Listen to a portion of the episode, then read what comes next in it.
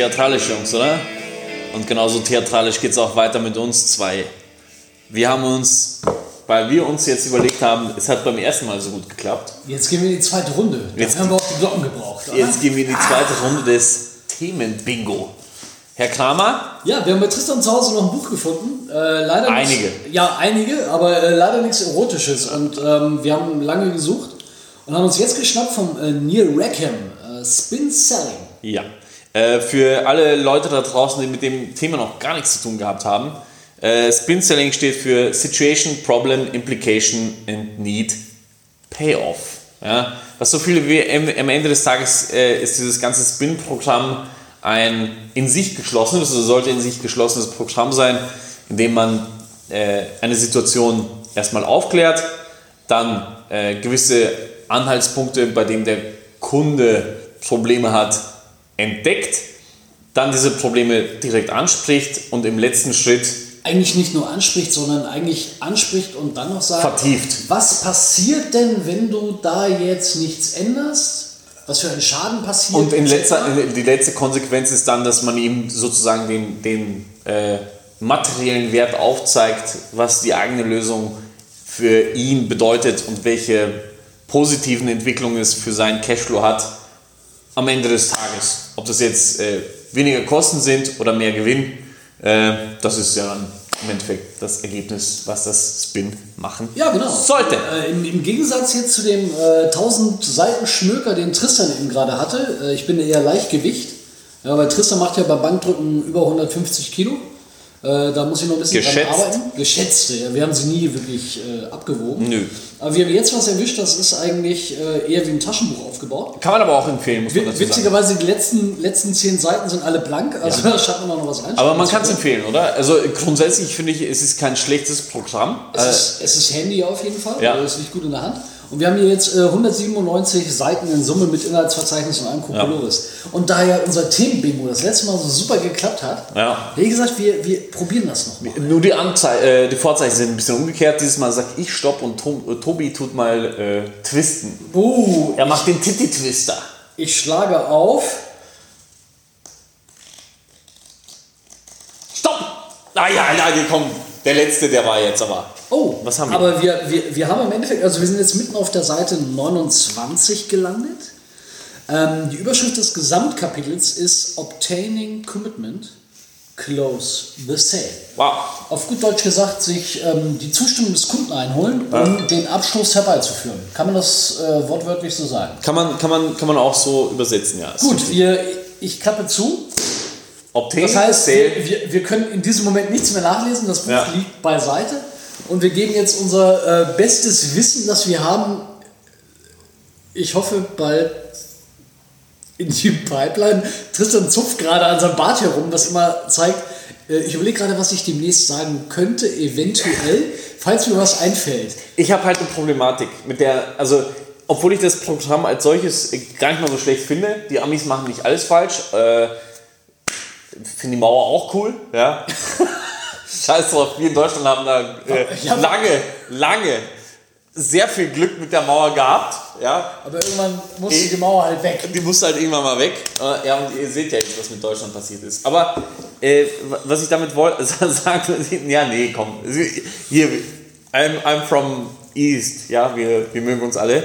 Ähm, aber was ich damit sagen wollte, ist, ich, ich mag diese amerikanische Wörterstruktur nicht. Weißt du, was ich meine? Dieses Close, always be closing, dieses ABC, dieses ähm, Hardcore-Sales-Dings, was die ein bisschen so in sich Das drin haben und das, das Übertriebene ja, und das spiegelt sich aber äh, meiner Ansicht nach meine, ganz stark wir- in den Kapitelüberschriften wir, wieder. wir dürfen nicht vergessen, wir sind jetzt, also ich, ich habe das Buch nicht gelesen, muss ich ehrlich zugeben, aber auf der Seite 29, das heißt am Anfang des Buches geht es gleich um den Abschluss, ohne die Methodik eigentlich, der Situationsaufklärung, der Bedarfsanalyse, der Problemermittlung, dann eigentlich in weiterer Folge mit dem Kunden dahin zu gehen, okay, was passiert alles, wenn du deine Ist-Situation nicht änderst?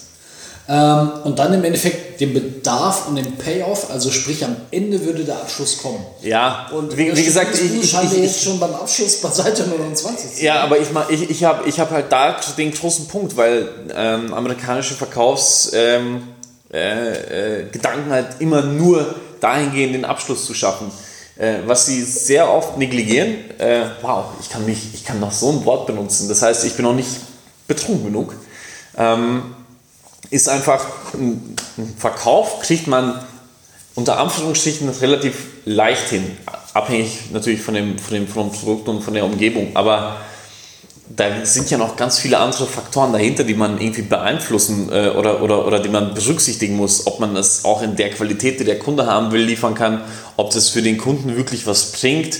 Ähm, oder vielleicht bin ich da auch schon ein bisschen viel zu kompliziert im Gedanken, ich weiß es nicht. Aber mir kommt es sehr häufig vor, dass im amerikanischen Verkaufsjargon eigentlich nur abdrücken, ab, aber wirklich nur hart. Und wir reden auch immer vom Abdrücken, Tobi und ich, aber es muss schon mit Sinn und Verstand sein, meiner Ansicht nach. Ja, ich denke auch, dass ähm, also ein, ein, diese, diese Methode, Produkte jeglicher Art zu verkaufen, ähm, verschieden gelebt wird. Ähm, sie muss halt auf den gewissen Kulturkreis auch passen. Ähm, na, selbstverständlich, wenn ich ähm, einen Kunden habe, der, bevor er einen Abschluss committen kann, um eben dann, wie der Amerikaner schon auf Seite 29 von einem 130er oder 190er Buch eigentlich. Äh, mich, mich würde jetzt interessieren, wie die anderen Kapitel heißen. Ja, ich, ich habe das Buch zwar gelesen, aber. Du hast es schon wieder vergessen. Ich habe schon wieder vergessen. Super. Aber ich glaube schon, dass, dass der Weg in, im deutschsprachigen Bereich sehr stark dahin geht, dass man versucht, über diese Methodik dem Kunden eine Bewertung des Angebotes bestmöglich also eigentlich eine Lösung zu verkaufen. Ich glaube, dass wir bei uns verschiedene Methoden stärker vermixen. Ich glaube, aus dem Spin kann man sehr gut die Bedarfsanalyse mitnehmen. Was passiert alles, wenn du etwas nicht tust, wie es deine jetzige Ist-Situation über Fragestellungen zu ergründen, äh, zu, zu ergründen, wo hakt es jetzt, wo kann ich dir helfen und dann eigentlich auch den Bedarf beim Kunden zu wecken. Und ich glaube, dass wir bei uns sehr häufig dazu neigen, dass wir dann eigentlich in einen Lösungsverkauf anschließend gehen, wo wir dann aufgrund dieser erhobenen Probleme, Schwierigkeiten etc.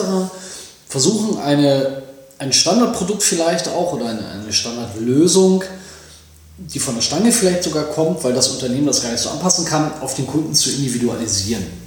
Und dann eigentlich in weiterer Folge dafür später die Bestätigung zu kommen. Also alleine nur dadurch, dass ich den, den, den Bedarf geweckt habe, werde ich wahrscheinlich in, im deutschsprachigen Bereich schwer dazu kommen, dass ein Kunde der sagt, okay, ich habe einen Bedarf, ich muss jetzt kaufen. Ich, ich würde ich würd den, den Titel, den wir jetzt gerade gehabt haben, eigentlich vielleicht ein bisschen auf uns eher versuchen umzumünzen, weil ich glaube nicht, dass wir mit dem amerikanischen, äh, mit der amerikanischen Terminologie, so wie es jetzt in dem Buch drin steht, wirklich weiterkommen würden. Ja. Ich, ich würde vielleicht in die Richtung gehen, dass wir versuchen, dass äh, runterzubrechen auf den europäischen oder auf den deutschsprachigen Raum, dass man sagt, okay, wie bekommt man einen Kunden dazu, dass er sich committet? Ne? Ich finde, ich find, das, ist, find, das ist der richtige Ansatz, ähm, weil wir uns da, glaube ich, ein bisschen schwer tun werden, äh, das von den Amis eins zu eins irgendwie zu übernehmen.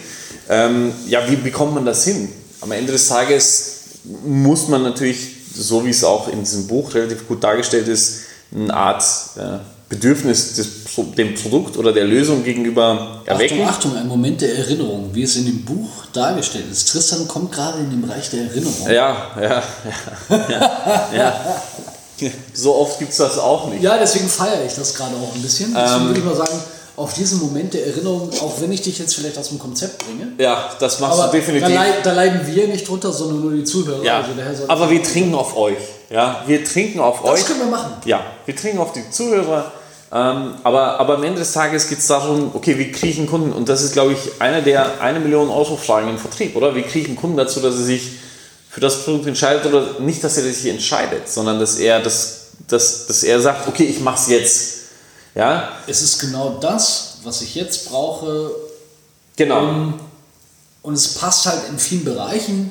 Ich brauche keine Sorgen haben, dass ich es intern genau. von einem Geschäftsführer Richtig. irgendwo nicht argumentieren kann. Ähm, und ich glaube, da ist Vertrieb halt sehr vielschichtig. Vielleicht auch im, in unseren Breitengraden, im deutschsprachigen Bereich, stärker als es vielleicht in Amerika der Fall ist. Da fehlt mir einfach die Erfahrung. Aber aus meiner Erfahrung heraus ist es ja so, wenn man ein sehr komplexes Produkt oder eine komplette Lösung versucht bei einem Kunden zu implementieren, dann braucht man da schon länger für. Und das ist korrekt, ja. In vielen Bereichen ist poppen immer wieder Rückfragen auf. Ähm, und dieser Verkaufsprozess ist einfach länger. Und bis man ein, ein, eine, eine hundertprozentige Zustimmung vom Kunden hat, ja, das trifft genau das, was wir gerade brauchen. Okay, dann frage ich das anders. Was sind denn die Faktoren, die einen Kunden. Das Problem ist, dass es halt vielerlei vom Vertrieb gibt, das muss ich davor dazu sagen. Aber ähm, in den Branchen, in denen du bis jetzt gearbeitet hast, um das mal vielleicht runterzubrechen oder ein bisschen einzugrenzen, was sind die Faktoren, die einen Kunden dazu bringen oder äh, dazu bewegen, dass er sagt, ja, das mache ich. Ich also, mache das mit dir. Ja, aus meiner Erfahrung heraus sind es eigentlich überwiegend, wenn wir jetzt das Ganze auf mh, hm, technische Produkte runter reduzieren, ähm, auf der einen Seite natürlich die technische Machbarkeit. Das kann, ich muss natürlich irgendwo ein, ein Problem vom Kunden technisch lösen können. Es kann eine Variation an anderen Lösungen technischer Natur am Markt geben. Ähm, aber die Kunst liegt eigentlich darin, meine Lösung als die passendste für den Kunden zu verkaufen, darzustellen, sage ja. ich mal. Darzustellen ist vielleicht das richtige Wort. Das heißt, ich habe nicht gelogen, ich kann vieles von dem, was der Kunde braucht. Ich kann vielleicht auch das oder das nicht. Vielleicht sind das untergeordnete Punkte, wie auch immer. Aber ich schaffe 80 Prozent des Problems vom Kunden zu lösen und sehe sogar vielleicht eine Chance, die restlichen 20 Prozent auch irgendwie noch lösen zu können. Ähm, wenn ich diesen Schritt geschafft habe, dann geht es natürlich auch darum, ähm, die wirtschaftliche Machbarkeit ebenso zu evaluieren. Da wird es jetzt im amerikanischen Raum andersrum laufen. Man fragt als erstes, was für ein Budget hast du eigentlich? Und dann schaue ich mal, ob ich dein Problem lösen kann. Ähm, das ist aus meiner Erfahrung in Europa von der Herangehensweise vielleicht ein bisschen unüblich. Ähm, aber man kann da auch sicherlich einiges von lernen, weil es macht ja keinen Sinn, sich mit der Lösungsausarbeitung sehr aufwendig zu beschäftigen. Und da verstehe ich die amerikanische ja. Argumentation total. Ja, ohne dass ich weiß, dass er das Geld hat, um das ja. irgendwann zu bezahlen. Ja. Ähm, deswegen denke ich, dass sowohl der eine wie der andere Weg eher ein bisschen parallel laufen sollte. Ähm, ich muss am Anfang einfach über Spin in Erfahrung bringen, okay, wo tut es dir weh? Kann ich das lösen? ich habe eine erste Idee und die bewerte ich auch gleich kaufmännisch und frage nach, okay, was für ein Budget von bis so und so viel Euro, Schweizer Franken, Dollar, was auch immer, wie viel ja. Währung hernehmen, wäre das dafür parat. Und dann kriege ich auch den Kunden relativ schnell, wo er sagt, okay, das ist eine Lösung, die liegt weit über dem, was wir uns erwartet hätten. Ähm, dann kann ich da auch aufhören. Ich kann aber auch dann hergehen und sagen, okay, was müssen wir denn tun, damit du mehr Budget bekommst? Ja. Ähm, und dann kann ich eigentlich in die ja, weitere Klärung, ja. in die Feinzeichnung, in einen detaillierteren Bereich gehen, ähm, wo ich dann aber vorher auch sicherlich, und da ist eben, ich glaube, die Herangehensweise Amerika zu vielleicht jetzt eben dem deutschsprachigen Bereich ein bisschen unterschiedlich, ähm, dass man eigentlich versucht erstmal abzuklären, okay, passt eigentlich meine Lösung, die ich habe, zu 100 Prozent? Und man fragt ja später danach, ob das überhaupt realisierbar ist und ja. verwendet da sehr viel oder verschwendet da auch sehr viel Arbeitszeit. Wenn wir erfolgreich sind am Ende, ist es ja auch scheißegal, wie ich es gemacht habe. Ja. Fragt keiner nach. Ähm, ja, wir sind ja, wie wir alle schon aus vorherigen Podcasts gehört haben, zeitlich auch begrenzt. Und wie ihr eure Zeit verwendet, liegt an euch. Ja. Und wir können euch eigentlich nur einen Tipp geben, ähm, das Beste aus den zwei Welten eigentlich herzunehmen ich würde ich würd vielleicht da noch einen ganz kurzen Punkt, weil, weil du hast jetzt erläutert, was du glaubst. Ähm, ich ich würde vielleicht noch meine Ansicht dazu ganz kurz äh, erläutern, weil wir noch innerhalb unseres Zeitrahmens sind. Ich habe noch eine Minute und 15 Sekunden. Ähm, ich persönlich glaube, dass ein Kunde Verantwortung kauft oder beziehungsweise sie eigentlich verkauft und auch Sicherheit. Das heißt also, er bezahlt für etwas, was er nicht selber tragen will. Verantwortung Verlässlichkeit. und Verlässlichkeit. Äh, und das kauft er sich ein am Ende des Tages. Er will im Endeffekt seine Probleme, die er hat, jemanden umhängen, wo er weiß, dass die Probleme gelöst werden. Ähm, genauso ist es auch mit Verantwortung. Er will im Endeffekt das, er will das outsourcen, um, um, um jetzt mal ein äh, neu, neu, neu englisches Wort zu benutzen. Abhängig davon, in welcher Branche du arbeitest natürlich. Aber in vielen Bereichen, sagt er, kann, kann er sich dann eine reine Weste anziehen oder eine reine Weste anhaben und sagen, okay, ähm, ich vertraue den Jungs, ich weiß, dass sie die Verantwortung für das Produkt und für das Projekt in diesem abgesteckten Maße haben und das will ich verkaufen. Ich will einfach nur outsourcen. Ich will Verantwortung bzw. Qualität für diesen abgesteckten Bereich will ich einfach nur jemand anders umhängen als mir. So glaube ich das. In, in, in den Branchen, wo ich jetzt bis jetzt gearbeitet habe. Ja, und du hast natürlich auch manchmal Fälle, wo der Kunde selber auch noch was zum Projekt beitragen muss. Ja. Ähm, wenn wir jetzt über die Implementierung einer Produktionsmaschine, die vorher nicht effizient genug war, etc. Ja. etc. Ja. etc. Ja. Ein relativ einfaches Beispiel. Dann habe ich vielleicht, okay, das Budget für die Produktionslinie, aber für die EDV-Steuerung vielleicht nicht. Ja, Ähm, ja, ja, ja. Ich weiß schon, was du meinst. Ja. Es ist genau daran und ich glaube, dafür eignet sich diese Methode sehr, sehr gut, um Probleme vom Kunden zu ergründen. Ähm, sie wird aber dann gerade im technischen Vertrieb in Kombination mit einer lösungsorientierten Verkaufsansatz, wo ich mich ja dann auch darauf einlassen muss, okay, Kunde, du musst was tun, Ja. wir müssen was tun. Ähm, Und das muss zusammen und das muss ich halt vorher auch vom Budget her irgendwo abgeklärt haben. Ja. Weil ansonsten werde ich dort nicht weiterkommen. Ja. Wenn ich jetzt von einer einfachen Sache gehe, wo ich eine Dienstleistung einkaufe, die ich selber nicht entweder zum selben Preis produzieren kann, wo ich das Know-how nicht habe. Klassischer Unternehmensberater. Ja. Das ist ein klassisches Outsourcing, ähm, wo natürlich derjenige wahrscheinlich gewinnt, der die beste Analyse gemacht hat. Ähm, und dann ist natürlich für den Kunden auch klar, ähm, wenn ich jetzt als derjenige Einkäufer oder der Entscheider dort stehe, ja, ich muss schon die Lösung auswählen, die, mich, die sich jetzt am besten anhört von Ja. dem, was ich präsentiert bekommen habe.